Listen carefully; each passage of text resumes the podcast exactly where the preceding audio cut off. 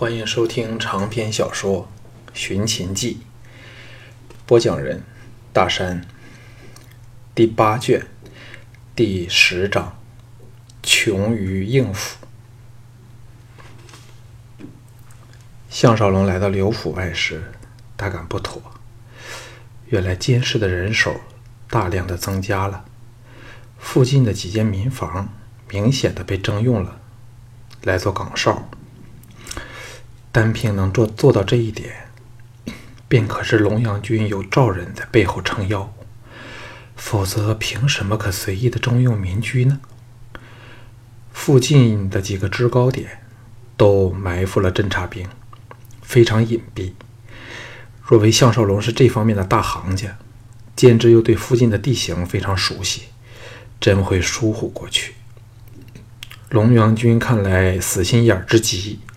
认定了季嫣然和项少龙有关系。现在听得项少龙即将来赵的消息，故而加派人物布下了罗网，等他来自投其中。不过，连自己也不得不承认，龙阳君这一注压得非常准确。唯一的问题就是他和吕不韦通过杨全军等愚弄了所有想擒拿他的人。事实上，他早就到了。这成了胜败的关键。他仔细观察了一会儿后，自知虽可有七成的把握潜入季嫣然的香闺而不会被人发觉，但这个险却不值得去冒。正要回去时，嗖的一声，一支劲箭由季嫣然的小楼射出，横过后园。正中一个隐在墙外高树上的伏兵，那个人应剑倒跌下来，不知撞断了多少树干横枝，才砰的掉在街心。无论准头和手劲儿，均叫人吃惊。四周的埋伏者一阵混乱，有点不知如何应付由小楼里以剑伤人的敌人。接着，另一方向传来。另外两声惨哼，又有人中箭，分由不同的楼房上滑跌下来，倒头再往行人道上。在月色朦胧下，季嫣然一身黑色的夜行锦衣，一手持弓，出现在小楼的平台处，娇斥道：“若有敢再窥看我季嫣然，定杀无赦。”四周的埋伏者。被他气势所慑，又见他箭无虚发，特别是隐身高处者，纷纷撤退。项少龙心中大叫：“精彩！”想不到一向温文尔雅的季嫣然发起慈威来，竟可直追善柔，哪还犹豫？趁敌人的监察岗哨乱成一片时，利用攀索和敏捷如豹的身手，迅速地越过高墙。借着暗影来到季嫣然小楼之下，发出暗号。接着传来了季嫣然命婢女回房的声音。项少龙知道障碍已去，由背着街那边攀上了二楼平台。季嫣然早开门欢迎。这美人扑了个满怀，又喜又怨地说：“见到这么危险就不要来吗？难道人家一晚都待不了吗？”项少龙笑道：“美人有命，赴汤蹈火在所不辞，何况是一晚已等若三秋。假若才女春情难尽，给别人乘虚而入，我去找谁算账才好呀？”季嫣然仍然是一身夜行紧身的劲装，把她玲珑的曲线显露无遗，惹得项少龙一对手忙个不停，活像个急色鬼。这美女给轻薄的木泛春情，呻吟着说：“人家要不依了，我季嫣然只会对两个人动情，一是董董匡，又或项少龙，你却这样的低贬人家，哼！男女就是这样，只要已冲破了最后防线，就算是真女和君子，必然一动情就是追求肉体关系，此乃人情之道。”没有什么好奇怪的。两个人都不愿意破坏小楼表面那宁和的气氛，细听着对方由急转缓的喘息声。楼外忽然刮起风来，吹得帘子噼啪作响，月儿被乌云盖过了。季嫣然娇喘兮兮地说：“都是你在害人家，累的人越来越放任了。嫣然以后。”不敢也再看不起那些淫娃荡妇了。项少龙侧耳听到外面呼呼风啸，温柔地爱抚她娇嫩的粉背，简要地向她说出了这几天内发生的事儿，连田氏姐妹善柔、赵雅的事儿都毫不瞒她。听到善柔这送上门来的便宜夫人，以季嫣然的洒脱超然，仍然忍不住吃醋，说。那人应该是嫣然才对，人家也要陪着你呢。项少龙哄了两句后说：“我看田丹此来是不怀好意，要从内部拖垮赵人。”季嫣然忘了撒嗲，由他胸膛上爬了起来，和他共枕一共睡一枕，吻了他后说：“我也有这想法，说不定燕人是被他怂恿才来秦赵。”齐国国土与燕赵相邻，若说田丹对燕赵没有心，连小孩都不会相信。只不过现在，包括强秦在内，无人不惧李牧和廉颇，田丹亦然。若能借赵牧之手除掉两人，就最理想了。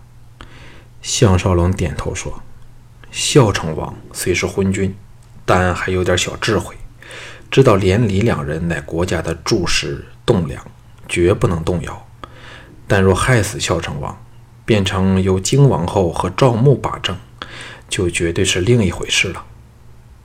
季嫣然道：“今晚荆王后破例参与赵牧的宴会，说不定就是赵牧向田丹显示实力，表示荆王后都要听他的话。”再微笑说：“至于嫣然的夫君嘛，更是他要争取的对象。”免得多了另一个李牧或廉颇出来，所以连那天下罕有的姐妹也被迫忍痛转手了。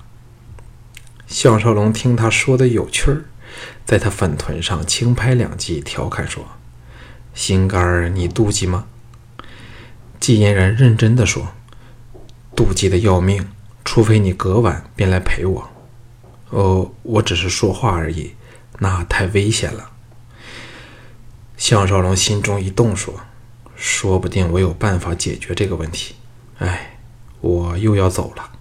龙阳君这家伙明天早晨就来，我宁愿面对着千军万马，也不愿对这个总同我抛媚眼和撒娇的男人，管他是多么的像女人呢。”季嫣然失笑道：“在大梁，不知有多少号南风者恨不得把他吞入肚子里。”你是否身在福中不知福呢？项少龙不满地说：“你还来笑我？”季嫣然连忙献上了香吻和热情，以作赔礼。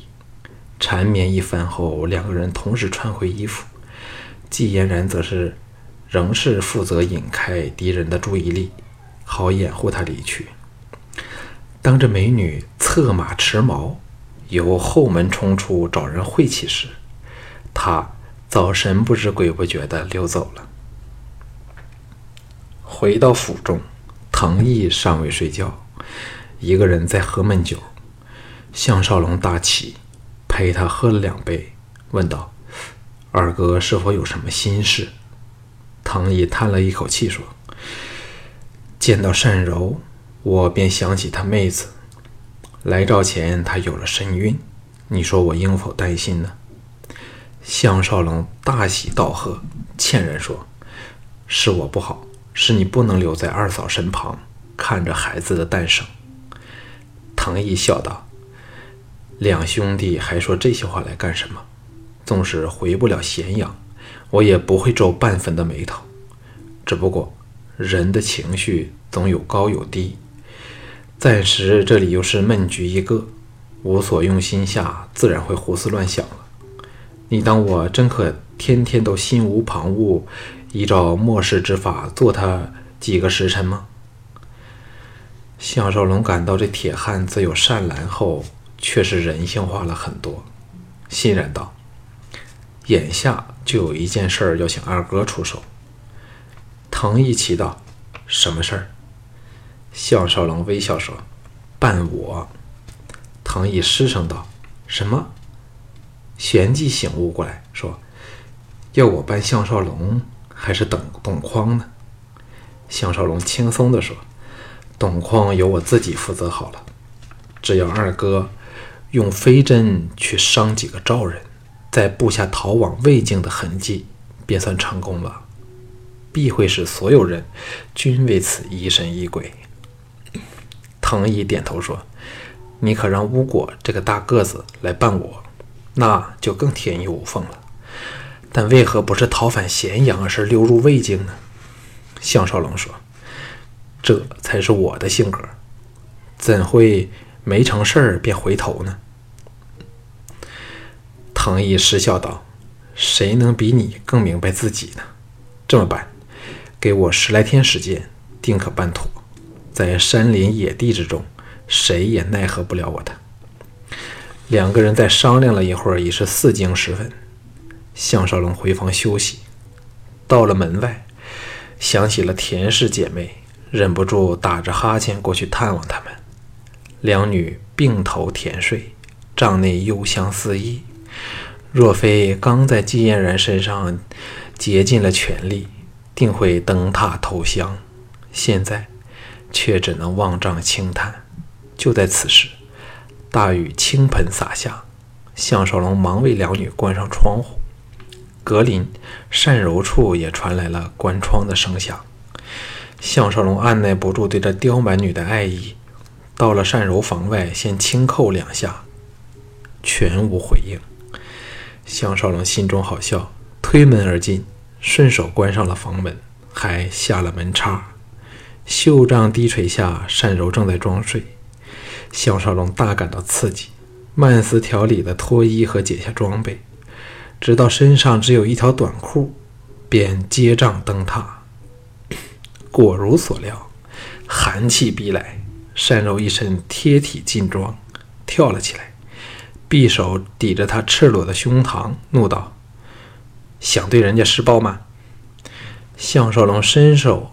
念着匕首的锋尖，移往另一方向，微笑道：“施暴吗？今天不行，快天亮了，或者明晚吧。现在只想搂着夫人好好睡一觉。”单柔眼睁睁看着对方把匕首由自己手上抽出来，放到一旁，接着，这个男人便探手过来，把自己搂得贴在他近乎全裸的怀里。竟完全兴不起反抗的心。项少龙搂着她睡在榻上，千背盖过身子，吻着她的香唇，笑道：“你睡觉也穿着劲装吗？”单柔鼓着气说：“人家刚才偷偷跟了你出去，你却走得那么快，偏找些最难爬的屋檐儿和高墙，累得人家跟丢了。若你答应给人家那套攀墙越壁的便当。”单柔便任你搂到睡到天明，但却不可坏人家贞洁。项少龙心中一荡，再吻了她的红唇，笑道：“无论你答应与否，这一觉是陪定了我睡了。”单柔嗔道：“你再说一次看看。”项少龙叹道：“好了，送我投降吧。你要风，我便给你风；要雨，则外面正下着雨。”来，亲个嘴儿再睡觉，要不要我给你脱下衣服，好睡得舒服点儿？单柔慌乱地说：“你敢？人家每晚都是这身穿着的，跑起来方便点吗？”项少龙微感愕然，想起他这七年来每天都活在逃亡的情况里，心生涟漪，柔声说：“来，乖乖的在我怀里睡一觉吧，那是这世上……”最安全写意的地方。单柔真的打了个哈欠，合上美目，把俏脸埋入他肩膀里，不一会儿，发出了轻微均匀的呼吸声。睡意涌袭，不片晌，项少龙神志模糊，进入了梦乡。不知过了多久，项少龙惊醒过来，天尚未亮，怀中单柔泪流满面，不住叫着“爹娘”。项少龙凄然地为她吻掉了泪珠。半晌后，这美女平静下来，原来只是在梦呓。项少龙实在太困倦了，很快又睡着了。再醒来时，听到田氏姐妹向单柔请安的声音，才发觉怀内怀怀内的人儿早起床了。听得单柔轻轻地说：“便让那龙阳君等个够吧。”我家大爷昨晚很晚才睡，怎也要多躺一会儿的了。田氏姐妹哪敢反驳他，乖乖应是。项少龙跳起床来，天已大白，往门口走去，说：“我睡够了。”三对妙目飘来，见到他半裸的虎躯，三张脸蛋儿同时红了起来。田氏姐妹不知见过多少男人的身体，但偏是项少龙。使他们意乱情迷，借口出去取梳洗的器皿，匆匆的溜了。项少龙一把搂着善柔那可爱的小蛮腰，笑道：“陪我到牧场去吗？”善柔摇头说：“不，今天我有点事儿。”项少龙皱眉道：“你想到哪里去？现在你是我的夫人了，若泄出底细，大家都要死在一块儿。”单柔杏目圆睁，气道：“只有你才懂得装模作样吗？昨天我是故意先溜出城外，才再进城找你的。由城卫亲自把我送来，打正了董匡夫人的旗号。昨晚你溜了到那奸贼府饮酒快活时，我和藤毅早商量好一切，包保不会给人盘问两句便坏了你的好事儿。”项少龙给他逼得招架不及。吻了他的脸蛋，说：“你还未说今天要到哪里去呀？”单柔俏脸微红的说：“智智今天来陪我去找人，嗯，做裙褂，否则怎配得起你这大红人儿？”项少龙一呆时，这妮子趁机溜开，到了走廊外，还装腔作态的说：“不要一见到人家便搂搂抱抱，我是天生出来给你讨便宜的吗？”项少龙没好气儿地说：“那今晚要不要我来哄你睡觉？”单柔俏皮地说：“待我稍后想想看。”笑着去了。看到他充满欢乐的样儿，项少龙心中欣慰，同时也暗暗心惊。田氏姐妹捧着铜盆回来服侍他换洗更衣，项少龙。继续刚才的思索，想着田丹对他的评语，他的确是太心软了，绝不适合生活在这冷血无情的时代。就是因为心软，所以这些美人儿一个接一个依附在他的护翼之下，甚至对赵雅，他也是恨意全消，再也不计较他曾出卖过他。虽说在这个时代，有点权势的人都是。妻姬必成群，可是他终是来自另一时空的人，思想有异。开始时自是乐此不疲，但当身旁的美女越来越多时，又不想厚此薄彼，便逐渐的感到穷于应付。若不计包括田氏姐妹在内的美婢群，在咸阳便有吴廷芳、赵倩和廷芳氏。这里，季嫣然、赵志和单柔，虽及不上明代风流才子唐寅八气之中，但对他来说已满足的有点消受不了了，心中暗自警惕，再也不可乱中情缘，以致将来每晚疲于奔命。李牧曾警告他酒色伤身，自己很多时候都把这好朋友的忠告忘了。正胡思乱想间，单柔的声音在外进的内堂处响起，说：“你是谁？”巫果的声音道：“夫人，这是魏国龙阳君，君上要来看大爷醒来了没有？”龙阳君那阴柔的声音说：“原来是缸底邯郸的董夫人。”项少龙怕单柔露出马脚，在田氏姐妹的酥胸处每人摸了一把后，匆匆出房迎过去。单柔出乎意料地摆出了一副娴雅温婉的样儿，恰到好处地应付着这直闯到禁地来的龙阳君。项少龙哈哈大笑，隔远便像穿着一身雪白武士服。人比花娇的龙阳君掩着良心的欣然施礼。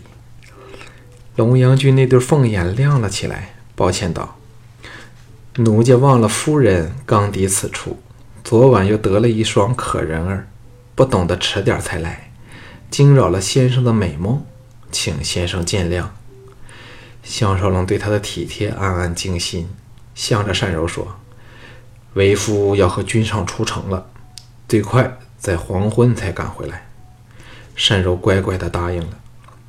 项少龙盯了他正对他露出同情之色的巫果一眼后，招呼着龙阳君往前宅走去。龙阳君媚笑说：“嫂夫人长得真标致，难怪邯郸美女如云，却没有多少个看得入先生的法眼。”项少龙不知怎么答他才好，干咳两声。蒙混过去，踏出府门，阳光漫天，被昨晚大雨打湿了的地面干差点干透了。外面至少有近百个龙阳军的亲卫正牵马恭候着。看到这般阵仗，项少龙不由得发起怔来。龙阳军的香肩挨了过来，轻贴着他，柔声说：“现在道路不安静。”多几把剑护行，总是安全点儿呢。嗅着他熏熏的花香喷喷的衣服，项少龙也不知道是何滋味。在来赵国前，怎想得到此行会如此的多姿多彩？不但要应付女的，还要应付身旁这个男的。最痛苦的是，绝不可以开罪他。